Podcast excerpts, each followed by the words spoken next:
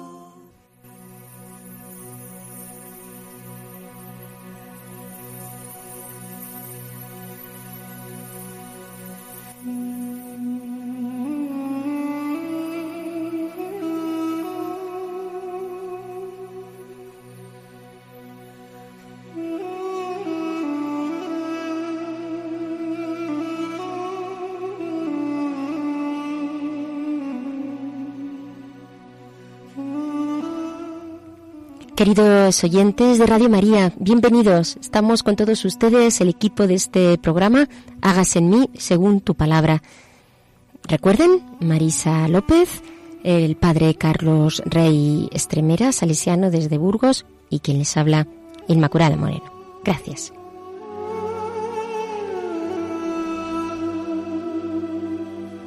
Les recuerdo que si lo desean pueden ponerse en contacto con nosotros a través del correo electrónico hágase en mí según tu palabra arroba radiomaria.es.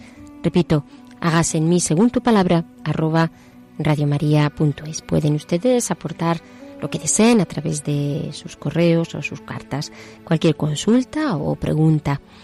Gracias también por esta participación como, como oyentes. Claves para leer la Biblia.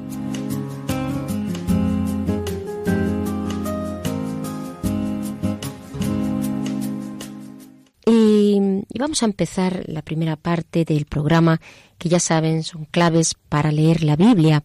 Les recuerdo que estamos viendo algunas pinceladas a nivel histórico para entender más la Sagrada Escritura, en este caso el Antiguo Testamento. Vamos como continuación del programa anterior a hablar de Agar. Estamos viendo las relaciones entre estos, bueno, en realidad estos dos personajes bíblicos, estas dos mujeres, Sara, mujer de Abraham, y Agar, que es la esclava de Sara. Pero antes, eh, digo, vamos a ver algunas de estas claves históricas.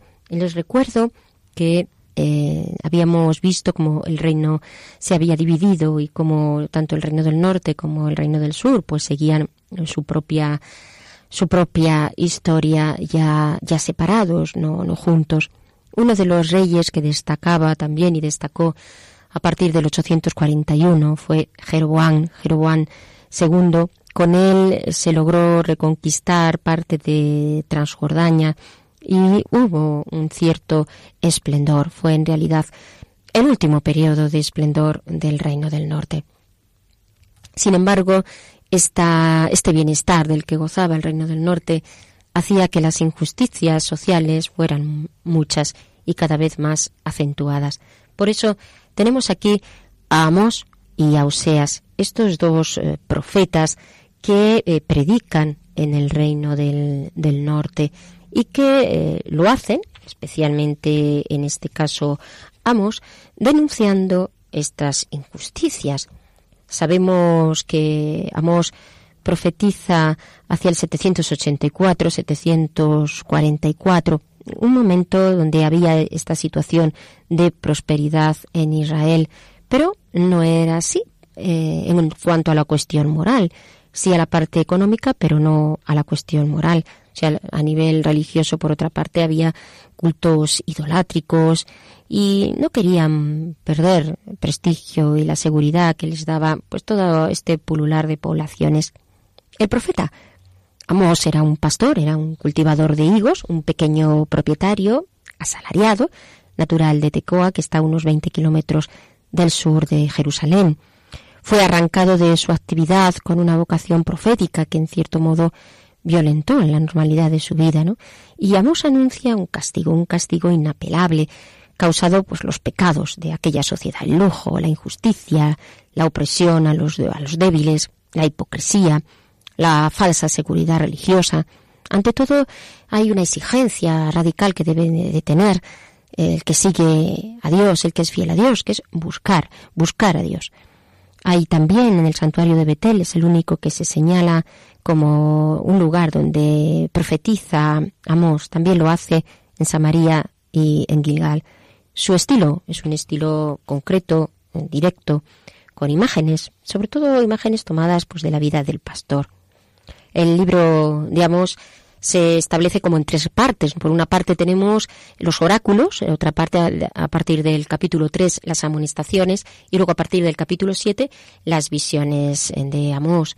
Eh, su mensaje, en primer lugar, pues va contra esa mentalidad naturista del tiempo. ¿no? Amós refiere a Yahvé todos los atributos que los contemporáneos se sienten tentados de atribuir pues a, Baal, porque Baal era la autoridad cósmica que regulaba los seísmos, las sequías, la lluvia, la fecundidad. No, no, no es Balbis, viene a decir Amos, es eh, el Dios de Abraham, el Dios verdadero, el Dios, por lo tanto, que está con el hombre. Y así anuncia además un encuentro inminente, un encuentro brutal que se producirá entre Dios y su pueblo. Por lo, como por tanto vemos que Amos es un profeta de denuncia. Oseas tiene un estilo muy distinto también vive en el Reino del Norte y en tiempos de Jeroboam tenemos que tener en cuenta que son los, los dos primeros profetas escritores y su ministerio coincide con el de Amos, también con Isaías y con, y con Miqueas. En todo caso, mm, Oseas, según nos aporta la bibliografía, em, estaba dentro de lo que es em, el ambiente ambiente sacerdotal, ¿no? Predica hasta fines del reino de Jeroboam, utiliza con mucha frecuencia la fórmula el conocimiento de Dios. ¿Y qué quiere decir esto? Porque este profeta hace hincapié en la experiencia de Dios, en la relación con Dios, en cómo tiene que ser una verdadera experiencia de Dios. Con esa imagen que nos ha dejado tan sugerente del matrimonio, que lo aplica a su vida, como si en la, en la biografía del profeta establece como él se casa con, con una mujer que en realidad era una mala mujer, una mujer de la vida, pero repara a aquella mujer a través de ese matrimonio, dándola dignidad. Y sin embargo, aquella mujer pues es ingrata porque vuelve a caer. Pues así Dios con su pueblo, porque Dios nunca abandona al pueblo, vuelve otra vez a llamar al pueblo a la salvación, a la conversión, a la esperanza, con un rotundo mensaje que Dios es fiel y que eh, ama de forma gratuita. Son palabras del profeta Oseas en el capítulo 14, en el versículo 5. Lo que viene a transmitir el mensaje de Oseas eh, deriva de una triple experiencia, ¿no? La experiencia, por una parte, de una sociedad pues, que se encierra cada día más en un estilo de vida que es incompatible con la fe, lo que hace es despertar a ese pueblo para hacerle ver que tiene que, ser fiel a Dios. En segundo lugar, un contacto con esos ambientes levíticos en torno a lo que significa el culto. Y en tercer lugar, pues esta experiencia del matrimonio, esta experiencia conyugal que lleva al profeta a comprender y a, predicar el, mensaje. En realidad, el estilo de Oseas es un estilo vehemente, apasionado, conciso, con frases cortas, eh, rítmicas, con el sabor también sapiencial, con un uso abundante de imágenes, sobre todo aquellas que se han tomado del ámbito pues, de las relaciones humanas y del mundo vegetal y, animal. Estos dos profetas, ya digo, que anuncian y desarrollan su mensaje eh, a lo largo de toda esta etapa del reino del norte con Jeroboam. Sin embargo, el reino del norte acabará por hundirse eh, del 743 al 722 por la expansión de Asiria. Sube en el 745 al trono de Asiria el rey Tiglapileser de tercero y se va expansionando. Lo hace con una gran ferocidad y con una gran crueldad. Así también acaba por conquistar el reino de Judá. Una de las características eh, de la manera que tenía este reino de llevar a cabo las conquistas era que lo hacía a través de las deportaciones. Es decir, em, una vez que llegaba a un lugar, las personas más influyentes de esa sociedad eran deportadas con el fin de que ya dejasen de tener esa influencia social y por tanto digamos que se diluía eh, a nivel social la fuerza que tenía una sociedad porque en sí guardaba entidad. Y así se produce la caída de Israel. Mm, se, a través de una campaña militar de Tirapileser, aprovechando pues esta debilidad del reino del norte, le convierte en un estado vasallo y posteriormente será Sargón II, el sucesor, a su vez eh, Salmanasar V. Todo esto hace que eh, se produzca la caída del reino del norte. En gran parte por este, esta, esta potencia de, de este imperio, pero también por la continua y crónica inestabilidad política que estaba, a la que estaba sometido por unos y otros reyes, la lucha con el sur, todo esto pues hacía claro que fuese un reino que estuviera en una situación pues de, de debilidad, que no tuviera fuerza. ¿Y qué pasaba mientras con el reino del sur?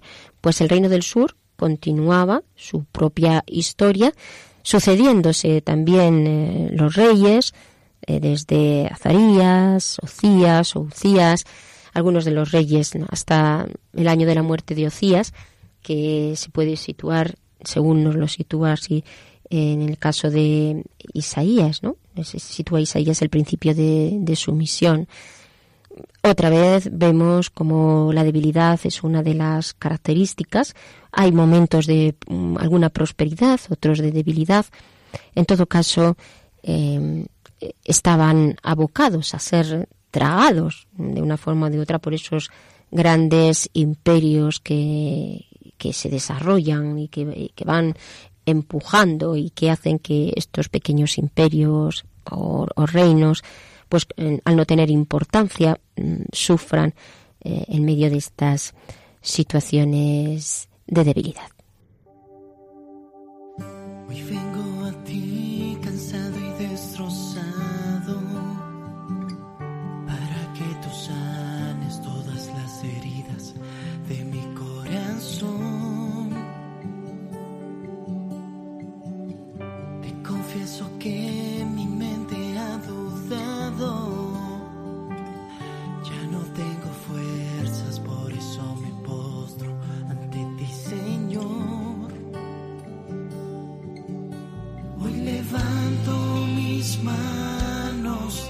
Cielo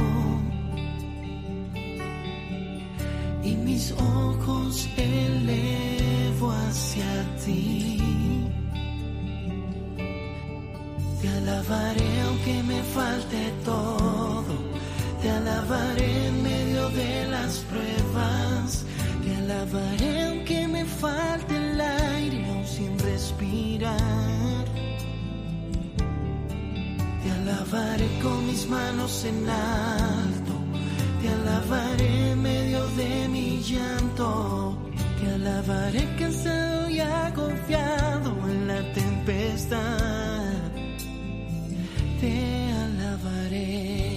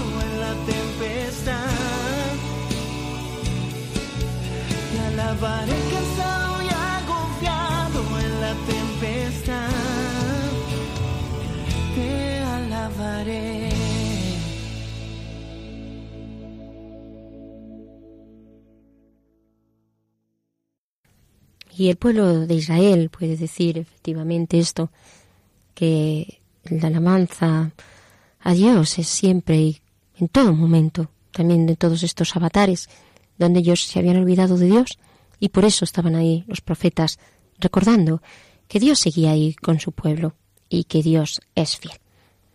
Y vamos a pasar, queridos oyentes, a- al texto bíblico. Hoy es del Génesis, son dos textos, del 16 del 1 al 11 y del capítulo 21 del 14 al 20. Escuchamos.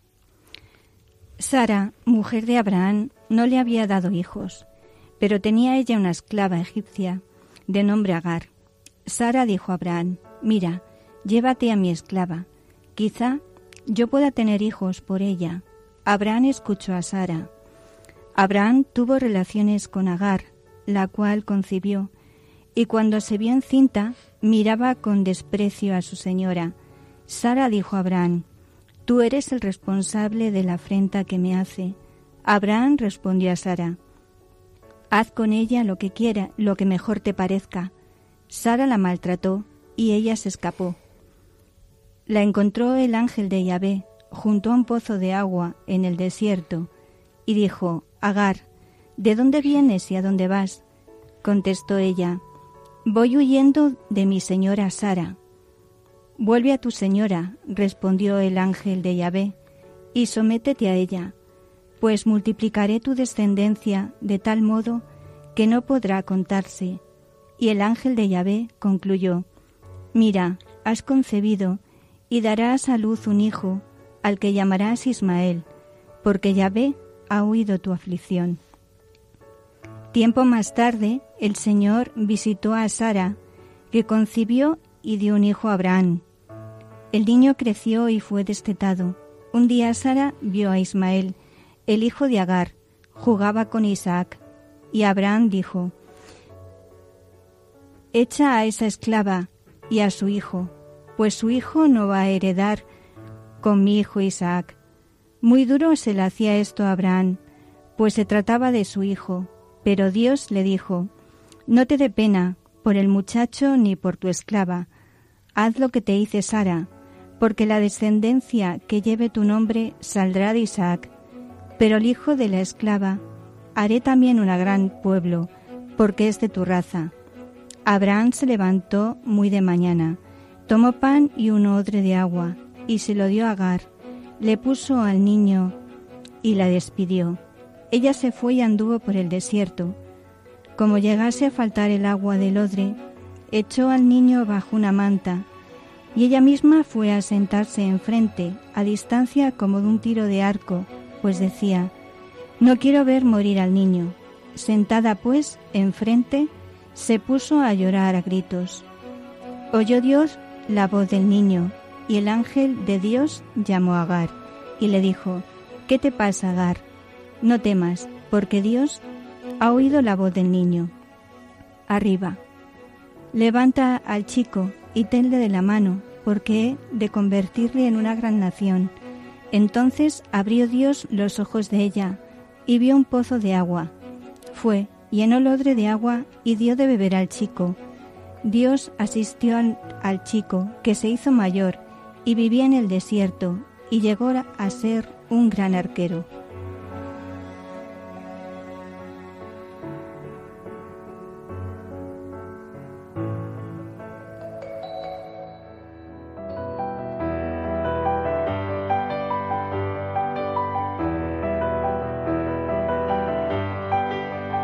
Dios al encuentro del hombre.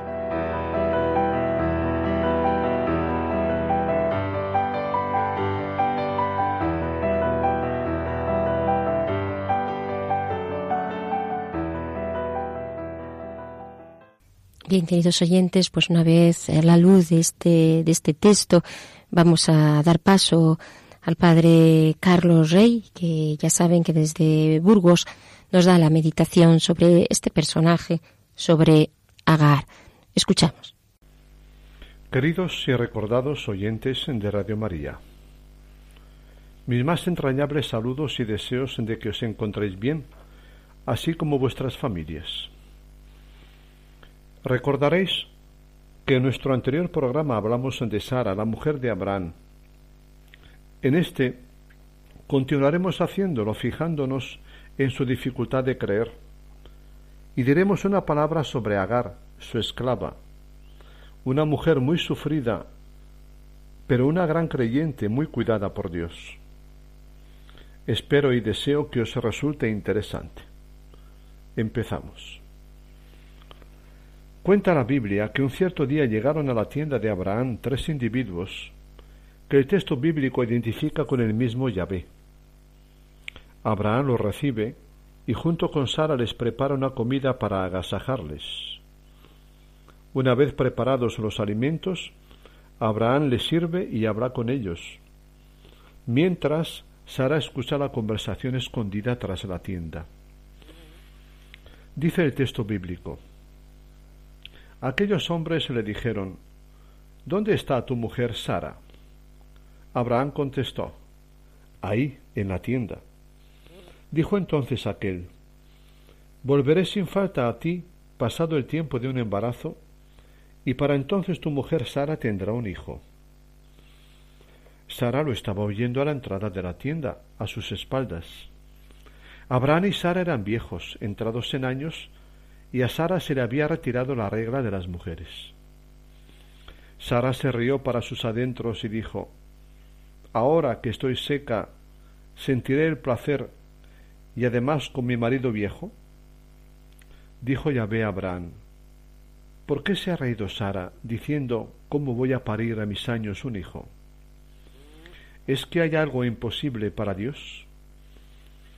En el plazo fijado volveré al término de un embarazo, y Sara tendrá un hijo. Sara negó, no me he reído, y es que tuvo miedo. Pero aquel dijo, no digas eso, que sí te has reído. Este pasaje deja claro el contraste entre la actitud inicial de Abraham, que creyó a Dios cuando le dijo que su descendencia sería como las estrellas del cielo, y la de Sara, que se ríe y no cree que Dios pueda darle hijos siendo ya una anciana. Decimos actitud inicial porque a decir verdad la actuación de Sara no es tan diversa de la que poco antes había tenido Abraham. Dijo Dios a Abraham, a Sara tu mujer yo la bendeciré y de ella también te daré un hijo. La bendeciré y se convertirá en naciones, reyes de pueblos procederán de ella. Abraham cayó en rostro en tierra y se echó a reír diciendo en su interior A un hombre de cien años va a nacerle un hijo, y Sara a sus noventa años va a dar a luz. Tanto a Abraham como a Sara les cuesta creer. Y humanamente hablando tienen razón, pues a su edad Sara es completamente estéril.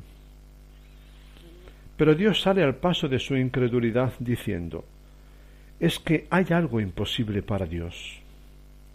Así es.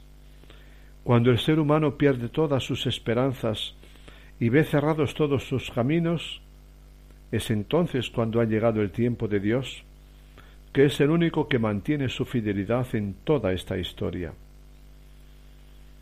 Y sin embargo, esa risa incrédula de ambos se transforma con el nacimiento de Isaac en risa de alegría. Dios me ha hecho reír de alegría y todos los que se enteren se reirán conmigo, dice Sara en una explosión de alegría al nacerle su hijo Isaac. Es comprensible que una mujer anciana dude de poder ser madre, pero el hecho de que lo sea significa que Dios es capaz de realizar su plan a través de los caminos torcidos tanto de Sara como de Abraham o de cualquiera de nosotros. Sara no es mala, pero tiene dificultad de secundar el plan de Dios, como nos pasa también a nosotros. Las páginas de Génesis 17 a 21 en su conjunto recogen la hora de Dios y el gozo de los pobres. La hora de Dios llega cuando la hora del hombre ha caducado, porque las capacidades humanas se han mostrado ineficaces. Y el gozo de los pobres es el que se suscita en ellos cuando Dios, que los ha hecho esperar, les hace experimentar que merecía la pena fiarse de Él. Por fin, Dios hizo por Sara lo que había prometido. Concibió ella y dio a Abraham un hijo en su vejez, en el plazo predicho, ni antes ni después, en el tiempo de Dios. Ahora su risa es auténtica, la alegría le sale de un corazón que no acaba de creérselo y agradecerlo. Su gozo es el gozo de todas las mujeres estériles y humilladas que han sido madres cuando ya no lo esperaban o han visto reconocida su dignidad es también el gozo de todos los considerados por los hombres como los inútiles de la historia.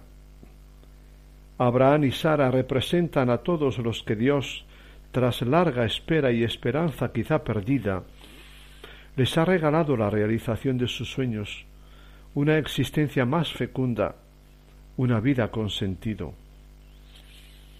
A la risa de la incredulidad ha sucedido la del gozo pero qué largo camino han tenido que recorrer ambos.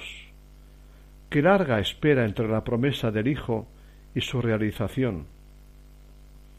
En el intermedio, constantes constataciones de su esterilidad o de su ancianidad y repetidas soluciones falsas a su problema. Promesa de Dios y fe de Abraham van a la par, pero en tensión y desencuentro por parte del segundo. Con todo, al fin, todo contribuye a crecer en la fe, pues en la fe sólo se madura pasando por gozos y pruebas. Un hombre de cien años y una madre de noventa tienen un hijo. Dios no hizo semejante milagro, pero la Biblia emplea el lenguaje literario del milagro, como también lo usamos nosotros con cierta frecuencia. Lo usamos para explicar lo sorprendente, lo que no comprendemos, lo que nos desborda.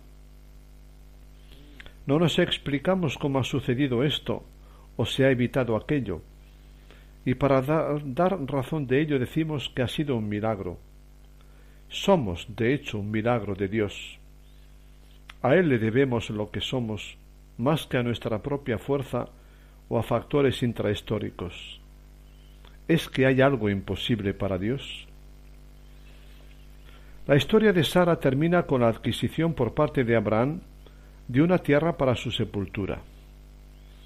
Sara fallece tras, haber dado a Abraham un hijo, Isaac, pero sin que, sin que éste haya conseguido todavía una tierra propia en el país de las promesas, Canaán.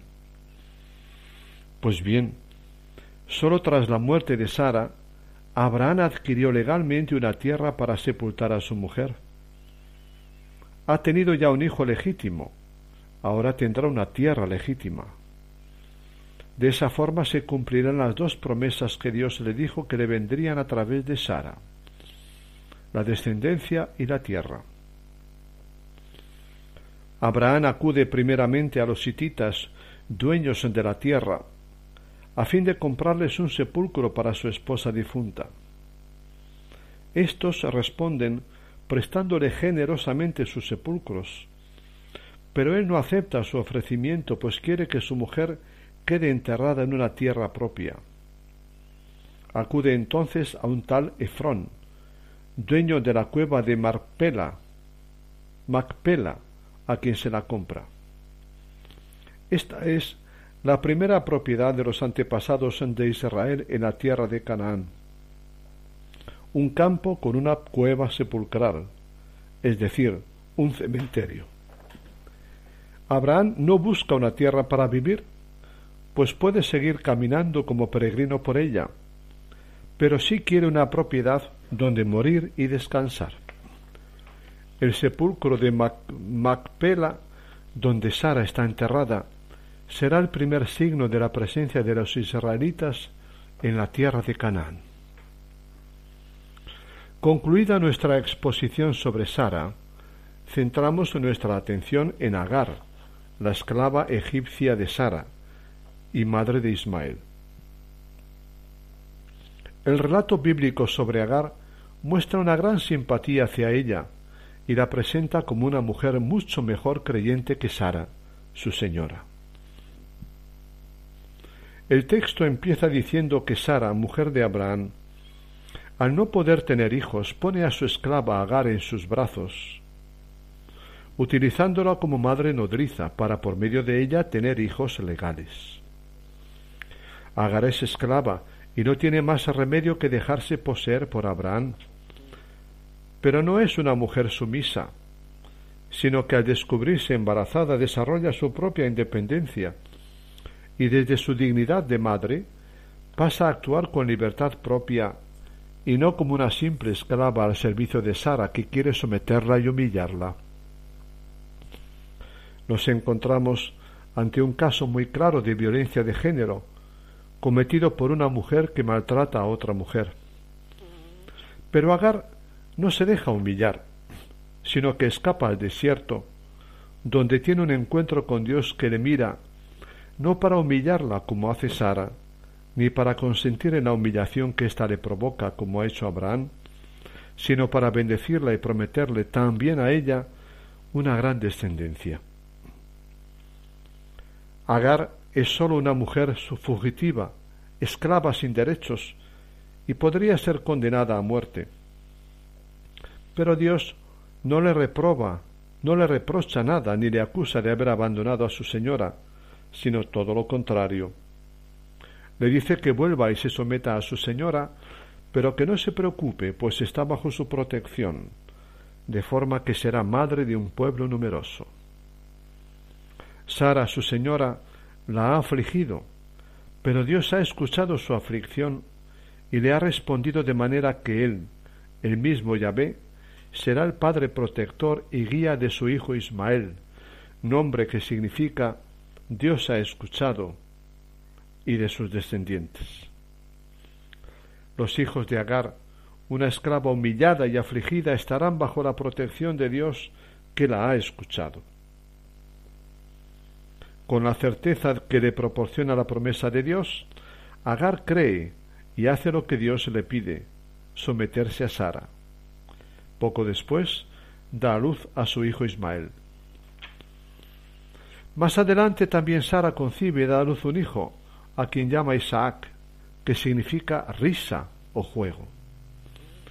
Tiempo después, cuando Isaac ya podía valerse por sí mismo, la situación entre ambas mujeres se complica por causa de los niños, pues Sara vio que Ismael el hijo de su esclava jugaba y se reía con su hijo, y no pudo soportarlo, exigiendo a Abraham que expulsara a su esclava y a su hijo al desierto. Sara no quiere que los dos hijos de Abraham, que ahora juegan juntos, puedan heredar juntos también la tierra de Canaán, que ha de ser sólo para Isaac, el hijo que ella misma ha engendrado. Por eso le pide a que Abraham los expulse de su casa. Pues bien, demostrando una total falta de sensibilidad y justicia, Abraham y Sara actúan con enorme brutalidad y expulsan a Agar y a su hijo al desierto donde morirán de sed.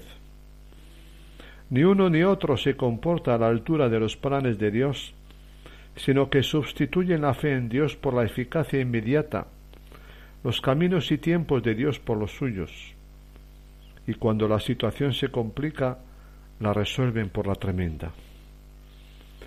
El episodio tiene su momento más crítico cuando expulsada al desierto y acabado el odre de agua de que disponía, Agar deja a su hijo bajo la sombra de un arbusto en manos de Dios, sin otro recurso que el llanto, mostrándose así como signo de millones de mujeres abandonadas, expulsadas, que apenas tienen fuerzas para cuidar a sus hijos y que sin embargo lo hacen. El texto dice que la madre lloraba en alto y que Dios escuchó la voz de Ismael, que significa Dios escucha. Y se dirigió a su madre mostrándole un pozo con agua, de modo que ambos pudieran beber y mantenerse vivos en el desierto. Dios tiene que arreglar una vez más los desarreglos de Abraham y hacer justicia a Agar y a Ismael, pues sus planes de bendición no eran solamente para Isaac, sino también para Ismael. Así la crueldad de Sara y de Abraham es ocasión para que Dios transforme la historia a favor de la descendencia de ambas mujeres. De esta manera, por los caminos torcidos de Sara, Dios cumple su promesa no sólo a favor de los hijos de Sara, sino también con los de Agar. A partir de este momento Agar pasa a ser una mujer libre, que educará a su hijo en el desierto hasta hacerse un hombre maduro del que surgirán con el tiempo un conjunto de clanes y tribus. Al final de la vida de Abraham con sus dos hijos, Isaac e Ismael serán quienes sepultan a su padre en la misma cueva de Macpela que Abraham había comprado para enterrar en ella a su mujer Sara. Nada más por hoy, queridos oyentes. Como veis, estimados amigos, la figura y personalidad tanto de Sara como de Agar son enormemente concretas y reales, y salvadas a las diferencias históricas, se asemejan en muchos puntos a las de muchas mujeres de hoy. Sus vidas y modos de actuar, así como su mayor o menor dificultad para creer, no siempre son edificantes, pero como ya hemos venido viendo a lo largo de nuestros programas, esto no es obstáculo para Dios, que es experto en escribir recto con líneas torcidas. Concluimos aquí estos dos programas que hemos dedicado a personajes bíblicos femeninos. No serán los únicos, os lo prometo. Espero que os hayan gustado y que os hayan sido útiles. Un fuerte abrazo y saludos a todos vuestros familiares y amigos. Hasta dentro de dos semanas. Muchas gracias, eh, Padre Carlos. Eh, les recuerdo que la meditación nos la ha dado el Padre Carlos Reyes Trimera, que estamos aquí en el programa Hágase en mí según tu palabra y que pueden ustedes conectar eh, con nosotros y comunicarse con nosotros para todo lo que deseen a través del correo hágase en mí según tu palabra arroba radiomaria.es. Y sí, creemos en el poder del amor de Dios que está más allá de cualquier injusticia o de cualquier dificultad humana.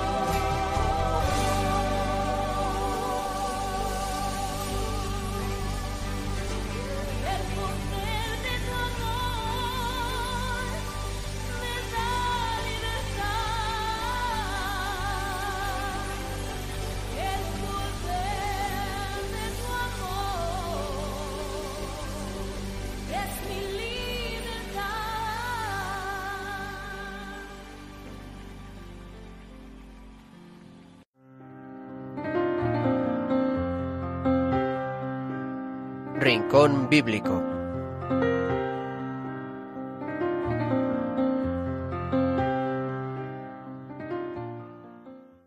Y vamos a pasar, queridos oyentes, al Rincón Bíblico. Ya saben, Marisa nos trae hoy también eh, alguna cosa para este rincón, ¿no, Marisa? Pues sí, hoy como la cosa va de madres, vamos a seguir con madres, ¿no? Porque muchas veces, pues las madres quieren a sus hijos, pero a veces hacen mm, por ese amor ciego, como le pasaba a Sara con, con Ismael, ¿no? Pues a veces hacen cosas que no están muy bien. Pero bueno, vamos a ver otras madres de la Biblia también para que nos den luz, para ver cómo actuaron con, con sus hijos. Una madre que también traemos es Rebeca. Rebeca tuvo dos hijos gemelos llamados Esaú y Jacob. Su marido fue Isaac, el hijo de Abraham y de Sara. Los, dos hijos de Rebeca no podían haber sido más diferentes. Esaú era un cazador y un gran amante de la naturaleza. Jacob prefería quedarse en casa y estar con su madre. Sus personalidades hicieron que sus padres los criaran de forma diferente. Rebeca mostró gran favor a Jacob, mientras que Isaac prefería a Esaú. Rebeca enseñó a Jacob todas las labores de la casa, a cocinar, pero desafortunadamente ella, por ese amor, trató de usar eh, a Jacob para manipular a Dios y sus propósitos para la familia. Otra madre, siguiendo eh, el hilo, es Raquel. Las dos esposas de Jacob eran hermanas, Lea y Raquel. Raquel era la menor de las dos y parecía que competir con Lea de muchas maneras, a pesar de que, era la eh, de que Lea tenía tres veces eh, más hijos que Raquel, Raquel dio a Jacob sus dos hijos favoritos, José y Benjamín. No sabemos mucho acerca de Raquel como madre, pero ella se sentía muy orgullosa de ser capaz de tener hijos de su marido. Otra madre valiente de la Biblia es la madre de, de Moisés, que aunque recibió orden del faraón de asesinar a su bebé al nacer, ella lo escondió todo tiempo que pudo. Cuando era un poco más mayor, hizo un pequeño barco para él y lo, lo colocó en el río. Dios dirigió la pequeña barca de Moisés a la hija del faraón. La hija del faraón asumió a Moisés como su propio hijo, pero contrató a su madre para amamantar al bebé. Otra mujer en la Biblia que, vemos también es Ana, que es la madre de Samuel, eh, el cual se convirtió en un hombre de Dios. Aunque gran parte de la vida se eh, remonta a su crecimiento en el templo con el sacerdote Elí, también podemos ver que la madre de Samuel, Ana, tuvo una gran, una gran influencia en él. Ana oró por su nacimiento antes del nacimiento de Samuel. Había prometido a Dios que le iba a dedicar su hijo. Ella amaba a Dios y amaba a su hijo. Y la última eh, mujer, la última madre, es María la madre de nuestro Señor Jesucristo, la cual tuvo un, un, gran, privilegio, un gran privilegio de llevar el Señor en su seno y de ser su madre. Eh, Dios la eligió por su sencillez, por su confianza y porque tenía un carácter piadoso y confiaba ciegamente en Dios. Ella entendió eh, con gran eh, responsabilidad lo que Dios la llamaba a hacer ella fue fiel al plan de Dios y dijo sí en todo momento. Efectivamente, aquí tenemos algunas de, de las madres. De las madres. claro, muy diversas y muy distintas, ¿verdad? Entre sí, pero sí que yo creo que aquí hay una clave. Yo creo que una de las relaciones más fuertes, más potentes es la de la maternidad, ¿no? Mm. Son relaciones distintas, ¿no? La relación con el esposo o la esposa, o la relación de amistad, o la relación de padre, pero la relación de madre yo creo que es una de las más fuertes, de las más eh, vinculadas, vinculantes, sí. Sí, vinculantes. Es que, claro, el niño de alguna forma desde, desde el inicio está en el seno de la madre, con lo cual esa relación tan fuerte, tan maternal, tan de ternura, tan de comunicación, porque es una comunicación muy interna, pues eh, hace una relación muy especial. Muy especial, sí, efectivamente. De hecho, pues es raro ver una madre que las hay, claro, la- las hijos, hay, sí, pero las que hay. desprecia a sus hijos o que porque la, la madre está ahí, pase lo que pase, o haga lo que haga, o, o a veces como, como has comentado en esas madres que han aparecido, ¿no? La propia Rebeca disimula los fallos de Jacob porque él le prefiere a Esaú para que sea la del- de, la promesa y le ayuda Sí, ahí con todas las intrigas para que siga adelante. Que a veces, ¿no? Las, pues eh, hay ese... Ese amor ciego a veces. Ese amor, claro. Decimos, que ahí tiene que haber Sí. también una, una purificación Sí. de lo que significa el vínculo de, la, son- de la maternidad. Claro, lle- lleva consigo eh, ese interés Hmm. de querer que su hijo sea el Como una primero, posesión. una posesión, ¿no? Entonces, muchas veces, pues, se hacen cosas que no están, como tú dices, bien purificadas y podemos hacer daño a, a los demás, ¿no? Por tener la preferencia del hijo que es como tu ojito derecho y este es el que tiene que, que heredar en el caso eh, de, De Raquel. Rebeca, ¿no? De Rebeca, eso sí, es. Sí, Entonces, claro, eh, se mezclan ahí esos amores, eh, pues... Sí, como pasa siempre sí, en todas las, en todas las las relaciones, relaciones, pero quizá relaciones. de una forma especial, ¿no? Sí, Entonces sí. el hecho de dejar libertad a esa persona cuando llega pues una edad para Claro, que pueda ahí, desarrollarse, claro. pues algo que es realmente costoso, o también lo que supone para muchas madres cuando los hijos ya se van de la casa y allí ya pues no, no están los hijos, incluso aunque esté el marido, porque se les, cuando se centra mucho sobre lo que son los hijos, pues encuentran ahí como toda su vocación y toda su, todo el sentido de su existencia. O sea que Claro. puede ser también, yo creo, como algo absorbente, y creo que no es eso tampoco No, hay que, hay lo que, que, ser, lo que Dios quiere, ¿no? Y hay por que eso ser un poco como la madre de Samuel, como Ana, ¿no? Como Ana que, que oraba al Señor porque es verdad que ella no podía concebir, pero con ese desprendimiento le dijo, bueno, este niño va a ser para ti, ¿no? Y te le voy a ofrecer a ti y para que esté en el templo, ¿no? Como consagrado a Dios. Entonces la actitud de Ana es ese, es ese desprendimiento eh, del, del hijo que, pues que para ella había sido mm, deseado totalmente, ¿no? Porque con ese deseo tan fuerte que yo creo que a veces en las mujeres se tienen de maternidad, ¿no? Pero a la vez decir, sí, pero eh, sé que no es mío, sé que es tuyo y sé que te, te le voy a consagrar por ese amor que tenía Dios, pero también por ese amor que tenía a su hijo, ¿no? Entonces, eh, Eh, de hecho, hay una, una relación en el tema del Magnificat entre Ana y, y, y María, ¿no? María. Donde María, pues comprendemos realmente lo que significa la maternidad, ¿no? Porque Mm.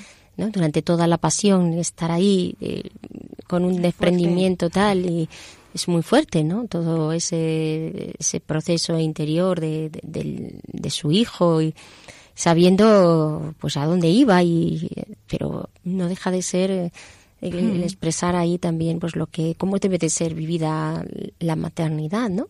Entre la referencia continua que es una madre y por otra parte la la libertad que tiene que de dejar a, claro. a, a los hijos, Mm. eh, aunque a veces puede resultar doloroso, eso también es verdad. Yo creo que eh, es doloroso, entonces tienes que hacer un proceso. tienes que hacer un proceso también de, de ese de desprenderte, ¿no? O sea, no es tan fácil decir, bueno, ya, eh, yo me pongo en disposición, yo rezo, Señor, tuyo es, pero mm, por dentro eh, estamos diciendo, bueno, sí, pero, pero es mío, ¿no? Entonces es esa lucha. Entonces yo creo que es que es un proceso el que se tiene que llevar a cabo como para desprenderse y para que realmente el hijo siga su camino, porque yo creo que aquí de lo que se trata es eh, de saber que estás educando pues eh, a ese hijo que Dios te ha dado, pero para que sea fuerte, para que tome sus decisiones y para que en un momento dado pues eh, sea independiente para hacer su vida o la misión que también Dios disponga, ¿no? Para él. Nosotros todos somos del Señor y punto, Sí. no, no, Sí, sí. no somos de nadie. Claro, no nos Cuando tenemos este lenguaje de decir tú me perteneces y todo eso que nos sale, bueno, bueno, pues no, pues somos todos del Señor, ¿no? Y, y el Señor nos da a los unos a los otros para que nos cuidemos, pero pero so- somos suyos, ¿no? Y también luego, claro, tenemos todas esa, esas madres que no acogen a sus hijos, que ahí, Eso pues eso es, es algo muy fuerte, realmente, contra, primero contra la, tu propia naturaleza como, como mujer y como madre, va en contra de tu naturaleza. Sí. Eh, realizar un acto de ese tipo que cu- cuando t- tienes ahí ya o- una vida. Y, y en segundo lugar, claro, pues, pues es una acción por la cual tú te haces reina de esa persona. En realidad, como vemos, eh, siempre el, el ego sigue estando ahí de, Sí, en, una, siempre. en una derivación que es la posesión o de otra derivación, que De no es decir, eh, decir, pues no quiero. No, Mm. no asumes que la maternidad va más allá de, de uno mismo. Cuando tienes esta referencia que siempre, es siempre Dios. ¿no? Es que a veces es complicado. Yo creo que a veces, eh, bueno, mm, porque te quedes embarazada, hay veces que no eres madre ni eres una persona madura ni adulta. Muchas veces hay muchas mujeres que te- han sufrido, tienen heridas y eso lo traspasan a veces a- al niño, o sea, a la visión que ellas tienen del niño, tran- tanto si nace como si no nace, ¿no? Entonces, eh, es, es complicado, ¿no? Muchas veces la madurez de, de cierta de las personas, ¿no? Pues es, eh, es cierto que hay que ayudarlas, ¿no? Sobre todo, pues a las madres que tienen este este problema de querer atentar contra sus propios hijos, ¿no? Eh, pues siempre hay también personas o hay eh, instituciones o grupos que, que ayudan, que acogen, que las acompañan, mm, porque no sabemos en cada situación que se Hmm. pueda encontrar, ¿no? Pero es Sí. verdad que lo, lo natural es no rechazar a tu criatura, ¿no? Es, eh, es acogerla, amarla y, y Lo natural es no plantearte, yo creo, ni esa opción. Ni esa opción, ni esa opción. Porque Claro. realmente no, no es opción en tu, No, en tu no, desarrollo para nada. maternal y Al natural. ¿no? contrario, yo creo que lo que te hace es, es tener mucho más heridas Y una frustración una luego frustración tremenda. total, un vacío eh, tremendo, que eso no es fácil luego de, de sanar, ¿no? Es- todas esas heridas que quedan. Ujú. Muy bien, queridos oyentes, pues eh, llegamos aquí al final del programa y les recuerdo que, pueden establecer contacto con nosotros a través del correo hágase en mí según tu palabra arroba radiomaria.es y por supuesto les esperamos en el próximo espacio de hágase en mí según tu palabra. Gracias.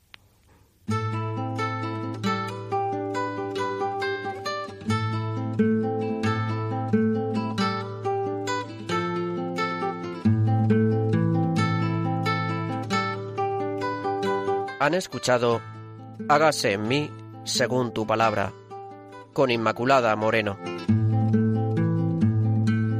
Hágase en mí según tu palabra, hágase en mí según tu sueño, hágase en mí según